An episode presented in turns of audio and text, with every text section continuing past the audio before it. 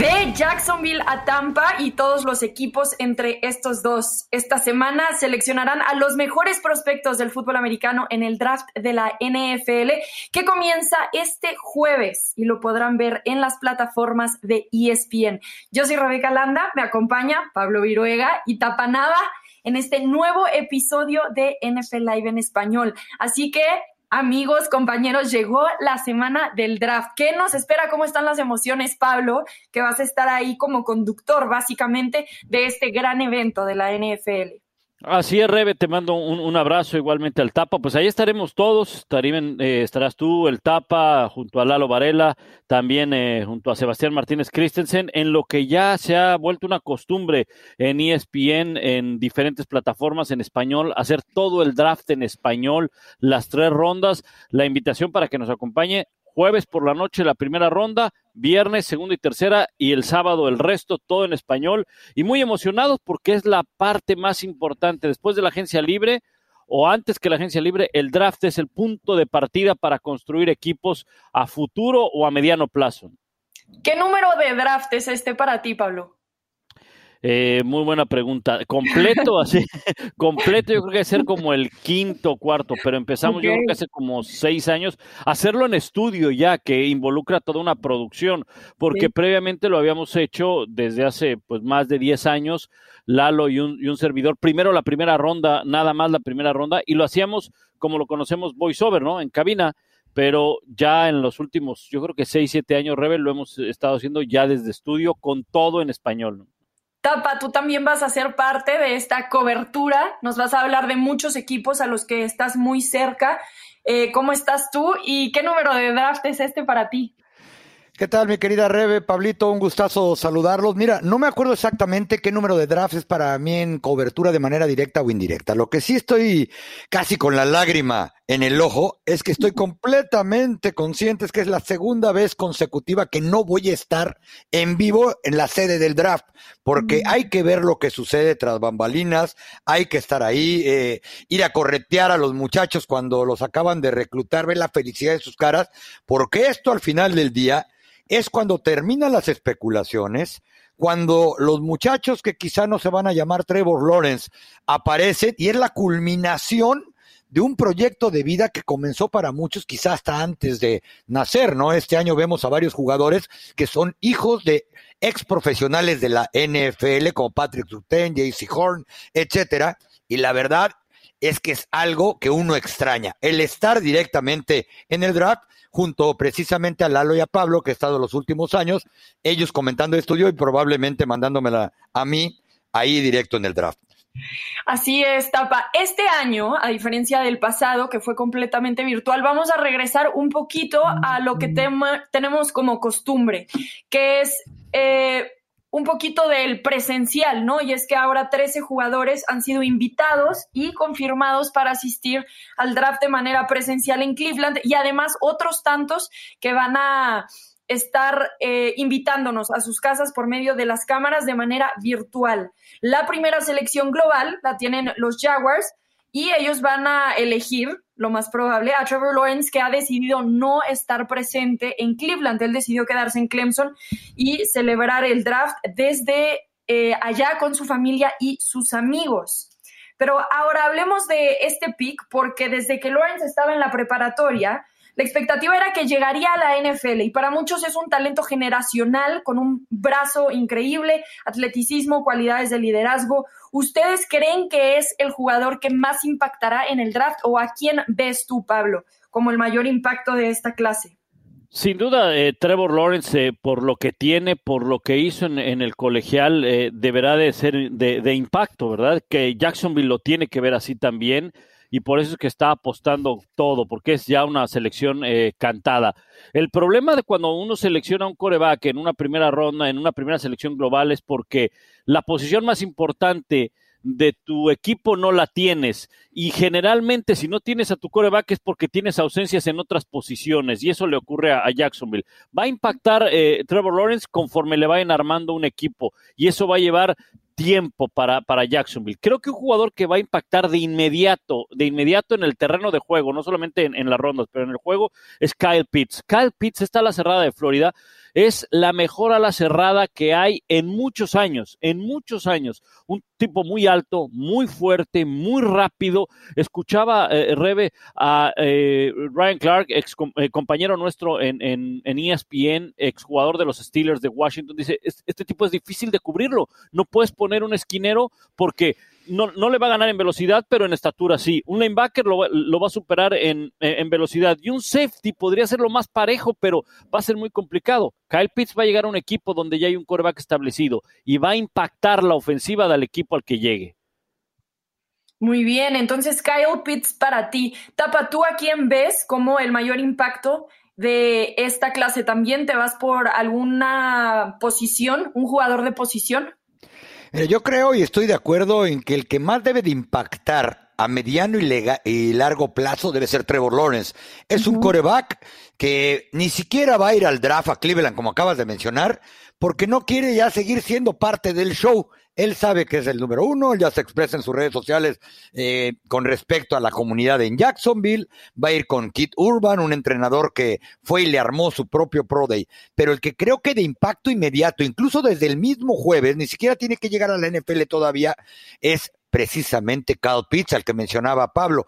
Y no me refiero nada más a todos los atributos que dijo él. Estamos en una liga donde hemos visto cómo, gracias a ese nuevo prototipo de ala cerrada, eh, los equipos han crecido alrededor de él, con la velocidad prácticamente de un receptor abierto, con la explosividad para bloquear de un tackle.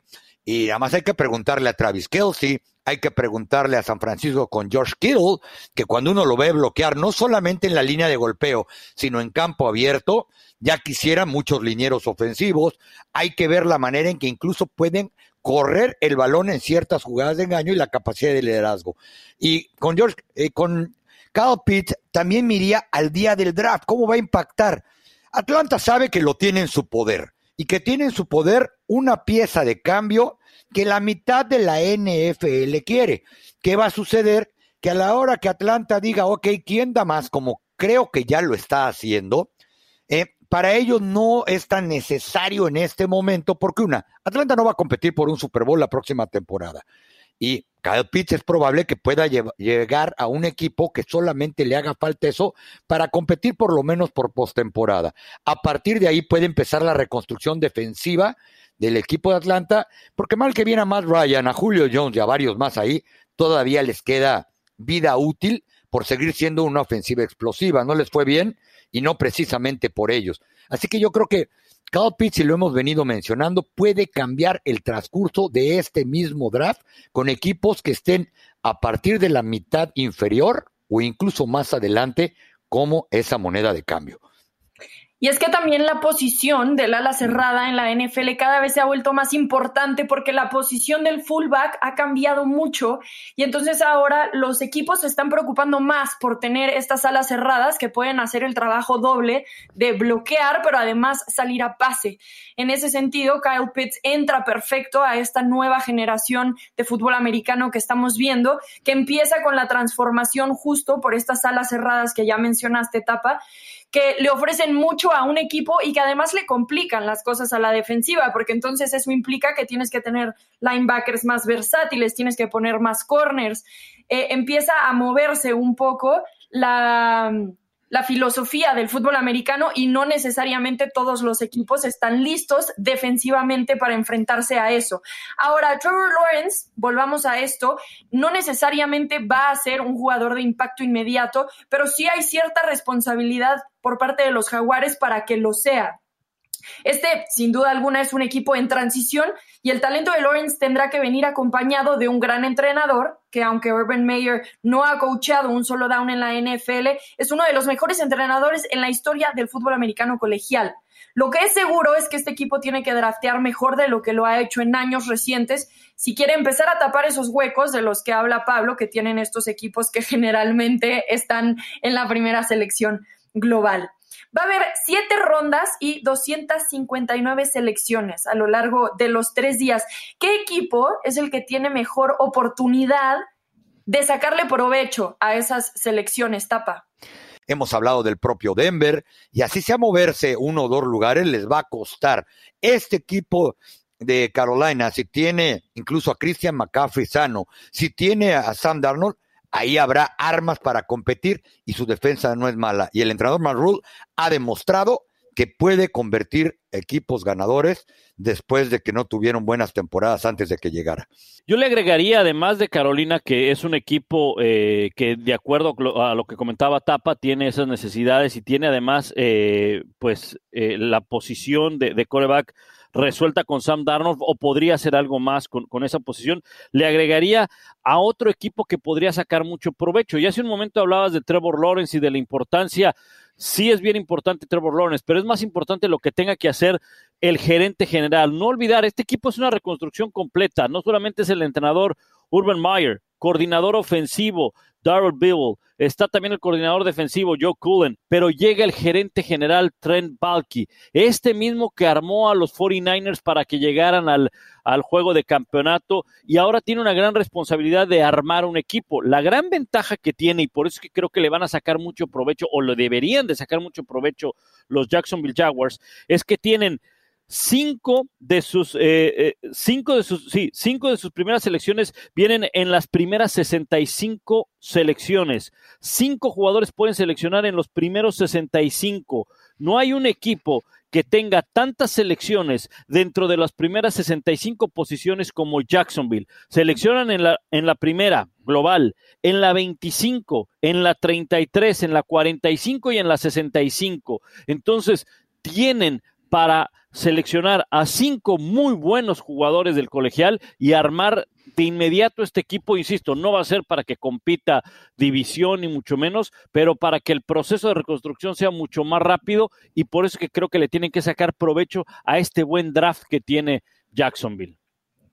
Sí, yo me iría más con las Águilas de Filadelfia y por simples matemáticas tienen para empezar la mayor cantidad de picks y mayor capital en el draft, porque la cantidad de picks no siempre es la mejor forma de medir los recursos que tenemos en el draft, obviamente porque los picks más altos eh, valen más que los bajos. Y en este caso las Águilas de Filadelfia tienen ambos. La cantidad de selecciones en total son 11. Y tienen calidad, no tanta como la de los Jaguars, Pablo, pero cuatro de ellas están en los primeras en los primeros 90 picks. Después de esas cuatro, ya cambiaría yo por lo menos la estrategia y la cosa. Este año eh, no es un buen año, diría yo, para hacer selecciones tardías por toda la situación que se dio de COVID, que la NCAA le dio elegibilidad a los jugadores. Eh, un año más de elegibilidad, porque muchos de estos prospectos tardíos ni siquiera tenemos suficiente información.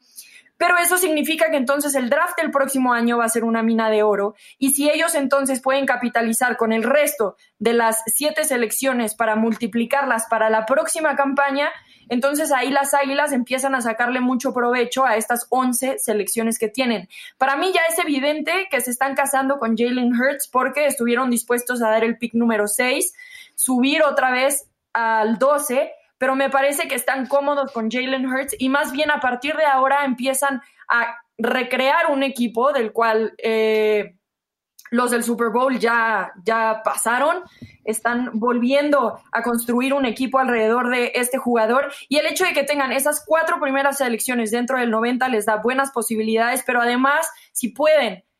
Eh, multiplicar las otras siete que tienen, creo que pueden sacarle mucho, no nada más en este draft, sino a largo plazo. Por otro lado, y en contraste, hay equipos que están muy necesitaditos de, de selecciones o de situaciones favorables. ¿Cuál calificarían ustedes como aquel que está en más necesidad? Yo sin duda pienso, y quizá les va a dar risa, que son los Dallas Cowboys, porque hemos hablado de Jacksonville, que es reconstrucción, hemos hablado de Atlanta, que también están comenzando un, proceso. Los Dallas Cowboys le acaban de dar 160 millones de dólares a un coreback que mal que bien va a jugar ya su sexta temporada porque el tiempo ha pasado volando. Es un equipo que del lado ofensivo tiene cualquier cantidad de armas, pero que acaban de vivir una temporada históricamente mala en cualquier estadística trascendente de la defensa. Es un equipo que por tradición no puede darse el lujo de mencionar la palabra reconstrucción.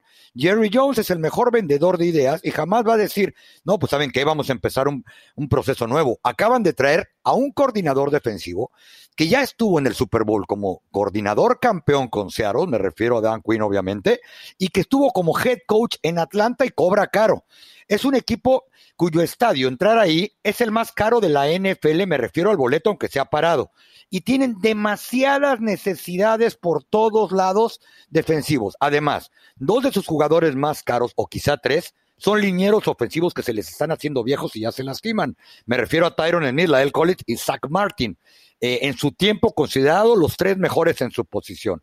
Si este equipo no aprovecha el draft porque no firmaron a nadie de realmente peso en la agencia libre para armar esa defensiva, rearmarla, reconstruirla, aunque no le guste a Jerry que mencione nadie dentro de su complejo esa palabra, van a vivir lo que les ha estado pasando, años de inconsistencia, ni siquiera en una división tan mala como es el este de la Nacional pueden ir a la postemporada y se les van a pasar sus cuatro años del coreback que pagaron por 160 millones, del corredor que este año va a cobrar más de 20 millones y que también ya se le está acabando el tiempo, o del receptor, y me refiero obviamente a Mari Cooper, que cobra más de 100 millones de dólares. Ellos tienen necesidad de reclutar en el draft prácticamente en sus 10 opciones que tienen hasta el día de hoy a alguien de ese lado del balón, en todas, todas las áreas. Y luego, Tapa, hablando de la línea ofensiva, ¿en qué ronda tú ves a los Cowboys seleccionando a un liniero? Yo creo que no antes de quizá tercera siendo optimistas, cuarta. ¿Por qué? Que el año pasado que sus dos tackles ofensivos y su mejor guardia, y quizá el de toda la liga, estuvieron lastimados, eh, ya le dieron 16 partidos a dos jugadores, uno novato a gente libre, que me refiero a Terrence Steele, que sí, sufrió, hizo el ridículo por momentos, pero decía Bill Parcells que nada vale más incluyendo el draft o el salario, que las repeticiones en la NFL.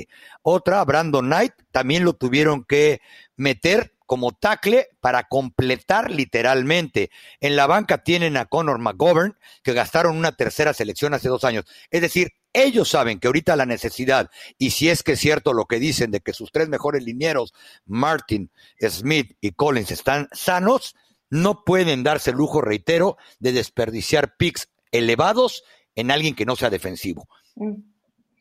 Pablo, a la distancia escuché tu inconformidad con la respuesta del Tapa Nava. Cuéntanos qué estás pensando tú sobre los más necesitados de la liga. No, más que inconformidad. Mira, mira que por un momento, después de esta brillante explicación del Tapa de las necesidades y de las este, extremas necesidades que tienen los Dallas Cowboys, por un momento me convencí. Y, y, no solamente por la manera también que lo explica el Tapa, sino porque lo hace de una forma detallada. Pero déjame decirte algo, Tapa, Rebe y amigos siempre existe un pero. Y el pero son los Jets de Nueva York. Los Jets nos sacan de cualquier problema. Los Jets, cuando tú encuentras un equipo que anda mal, acuérdate siempre de los Jets, porque los Jets te llevarán al punto donde encontrarás respuesta para todo aquel equipo que anda mal, que necesita, que está urgido y que no encuentra respuesta. Los y porque Cleveland ya mejoró. Y porque Cleveland ya mejoró, exactamente. y porque Cincinnati tiene a, Joe Burrow, Y Jacksonville se va a llevar a Trevor Lawrence y los Jets siguen siendo los Jets. Bueno, los Jets Últimos en ofensiva en puntos, últimos en ofensiva en yardas, 23 por tierra, 31 por aire. En la defensa, el mejor, el, mejor, eh, la mejor estadística, duodécimos contra la carrera en una liga donde se lanza demasiado. Y uno analiza las necesidades y ve coreback, receptor abierto, corredor. O sea, ellos juegan con los tacles, con los gares y con el centro. No hay más. Entonces, estos están urgidos por todos lados, Rebe. Por eso es que pero urgidos para qué, Pablo? No, no van a competir con nadie. No, yo lo sé, pero por lo menos tienes que llenar el roster en la posición de coreback, ¿no? Imagínate, oiga, juegan con 11. Sí, no, jugamos con los cinco lineros y ya está, con eso la armamos. ¿no? es que uno ve las necesidades y dice, estos hombres sí están necesitados, ¿no? Eh, les vendría muy bien que la agencia libre fuera en Semana Santa, donde ahí puede haber milagros y demás, pero el tema es que tienen muchísimas necesidades y volvemos al mismo punto, van a necesitar de un coreback, van y, y, hay un nuevo entrenador en jefe y hay un nuevo coordinador ofensivo y un nuevo coordinador defensivo, entonces yo sigo este equipo muy, muy necesitado. Ahora, La gran, eh, la buena noticia para los aficionados de los Jets es que tienen cinco selecciones en sus primeras 87, en las primeras 87 posiciones. O sea que se pueden llevar talento. El tema es que ya sabemos qué ocurre con ese talento cuando llega a los Jets, ¿no? Sí. Bueno, yo pensé que íbamos a estar de acuerdo en esta, pero no lo mencionaron. Para mí el más necesitado son los Texans. Dejemos a un lado todo lo que está sucediendo en el caso de Deshaun Watson, pero bueno, Nick Caseiro se metió a una camisa de once varas cuando se convirtió en el gerente general de este equipo por todo lo que hizo Bill O'Brien y lo embargado que está en el, equipo en el draft, con los jugadores, en el tope salarial, eh, la cultura, que nada más parece empeorar conforme pasa el tiempo. Tienen uno de los peores rosters de la NFL y tan poco capital de draft. Ahorita mencionabas lo que tienen los Jets. Bueno, ellos tienen una sola selección dentro de las primeras 100. 100. La número 67. Nick Caseiro va a tener que encontrar diamantes escondidos en este draft, en las ocho selecciones que tienen, porque literalmente este equipo no tiene que construir, especialmente si Deshaun Watson entonces no llega a jugar la próxima temporada por una posible suspensión. Para mí, este equipo en general de la NFL es el que peor está plantado.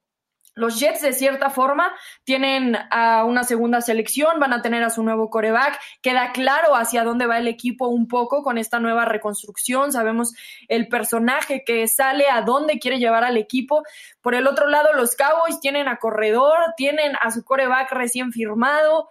Y aquí los Texans parece ser que no tienen nada. Para mí este equipo está en el fondo de la NFL actualmente. Y, Tienes toda la razón, Revia. Incluso algunas veces le he dicho a Pablo que Bill O'Brien, el exentrenador, debería estar en la cárcel porque los dejó empeñados de por vida sí. eh, después de los cuatro o cinco últimos movimientos. Y no solamente en cuanto a adquisición del draft, dejó el vestidor completamente partido. Todos querían salir corriendo de ahí porque tú sabes que con el último que se metió fue el que le costó el empleo con JJ Watt. Sí. ni, ni, vendiendo la NASA pueden recuperar todo lo que hizo eh, Bill O'Brien. Ahora, mira, hay, hay, reportes, según el Houston Chronicle, de que ocho equipos se interesaron o se han interesado en cambiar a Deshaun Watson. El tema es ya no es, ya no es tan atractivo de Sean Watson por no. la cantidad de acusaciones que tiene en, en su contra, ¿no? Entre ellos eh, fueron los Pats, San Francisco, Denver, Chicago, Washington, los Jets, la Miami, eh, Carolina. Entonces, eh, sí. la mejor moneda de cambio se está devaluando por este uh -huh. tema legal que está enfrentando de Sean Watson. Sí. Bueno, y nos queda un poquito de show. Vamos a hablar rápidamente entonces de quién podrá ser esa sorpresa en el draft. Ese jugador que tal vez no hemos escuchado tanto su nombre, pero creemos que puede tener un impacto real en la NFL y que tal vez no vemos en el primer día del draft, pero posiblemente en la segunda y tercera ronda. Pablo, ¿a quién elegirías? Mira, yo me voy a quedar con un receptor abierto, no está dentro de los eh, tres o cuatro mejores, está rankeado como por el sexto. Es eh, Elijah Moore, el, el, receptor abierto de All Miss. Es un receptor abierto muy alto, y lo utilizaron mucho en All Miss como un receptor slot, como un receptor interno. Entonces, para el tamaño y la, velocidad que tiene, jugar esa posición puede sacar mucho provecho. ¿Por qué creo que puede hacer una sorpresa? Porque no va a ser seleccionado por los equipos primeros. Va a ser, creo yo, una eh, en la primera ronda probablemente se vaya al final. Y entonces ahí estás hablando de equipos que terminaron muy bien la campaña anterior, que le incrustas un jugador de estos y entonces puede llegar a ser toda una, una sorpresa. No me extrañaría verlo, por ejemplo, ahí con Tennessee o con un equipo que necesite un receptor interno, un slot, y con las eh, cualidades que tiene, la altura, la fuerza, rebasó las mil yardas con un altísimo promedio de yardas por recepción. Y fíjate, Rebe, que si a mí me preguntas lo mismo, yo me iría por Travis Etienne ese corredor de Clemson que calladito atrás de la sombra de Trevor Lawrence o esos grandes receptores como Justin Jefferson, ahora como Jamar Chase, eh, eh, con eh, Luisiana, pero él en Clemson hizo absolutamente todo lo que necesita un corredor de la NFL.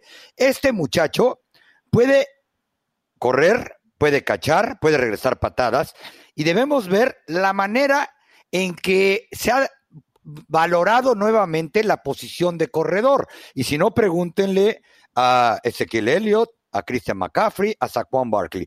Este muchacho quizá no ha sido tan mencionado porque estaba en medio de un cúmulo de estrellas, pero puede jugar de slot Eh, mucho Trevor Lawrence le debe de su éxito por aire al, al play action con él, puede jugar optativa y puede correr el balón. Este muchacho tiene las cualidades para plantear una ofensiva para equipos que no solamente necesitan a alguien que corra, sino para equipos que necesiten a un jugador versátil como se ha puesto de moda. Sin duda, las selecciones de primera ronda son aquellas que llaman la atención siempre esos estrellas, esas jugadores estrellas, pero en realidad los equipos que constantemente sacan buenas calificaciones en sus drafts son aquellos que destacan en las rondas medias o finales. Para eso, yo me iría con Kellen Mond de Texas AM. Y es que tantos equipos están enfocados en coreback y hay muchos que tienen necesidad por los retiros, eh, por las lesiones, por el canjeo, porque no sabemos qué va a pasar con Deshaun Watson, por tantas cosas, tantos factores que han estado sucediendo con los corebacks. Y a mí me parece que después de esos cinco corebacks, poco hemos escuchado del el resto. Kellen Mond, según los prospectos, tiene buenos atributos físicos como corredor y pasador. Esta nueva versión que estamos viendo de los corebacks en la NFL, de un ataque dual, una amenaza de dos formas, tanto por tierra como por aire. Tiene el brazo, el atleticismo, y con el cocheo correcto creo que podría mejorar mucho, especialmente en, sus, en su precisión. Eh, tiene temporadas como titular bajo la manga, cuatro en Texas, impuso marcas escolares. Se trata de un chico inteligente que le gusta estudiar video. Así que yo me lo imagino yendo, por ejemplo, a un equipo que está en busca de un coreback suplente o está en busca de un coreback que podría después eh, ir tras, no sé, un Matt Ryan que va de salida, nada más como una posible reserva que pueda solucionar problemas en dado caso. Kellen Mond es con el que yo me quedaría, que sería la sorpresa o el caballo negro de este draft. Caballeros, hemos llegado al final de NFL Live Podcast en español. Nada más para recordarles que estaremos en la transmisión en vivo de este draft de jueves a sábado. Los tres días los tenemos en las plataformas de ESPN. El jueves, Pablo, comenzamos a las 8 pm tiempo del este, 7 pm tiempo de centro, si no me equivoco. Es correcto, así es, a las 7 horas de la, de la República Mexicana, hora, hora del centro, y ahí hasta que seleccione el número 32, ahí se acaba el draft y el viernes, una hora más temprano, arrancamos a las 7 horas del este, 6 hora del eh, centro, y el sábado ahí sí es muchísimo más temprano, a mediodía, hora del este, 11 de la mañana, así que eh, todo el draft por ESPN y recuerden suscribirse, Rebe, acá al, al podcast de NFL Live, ¿no?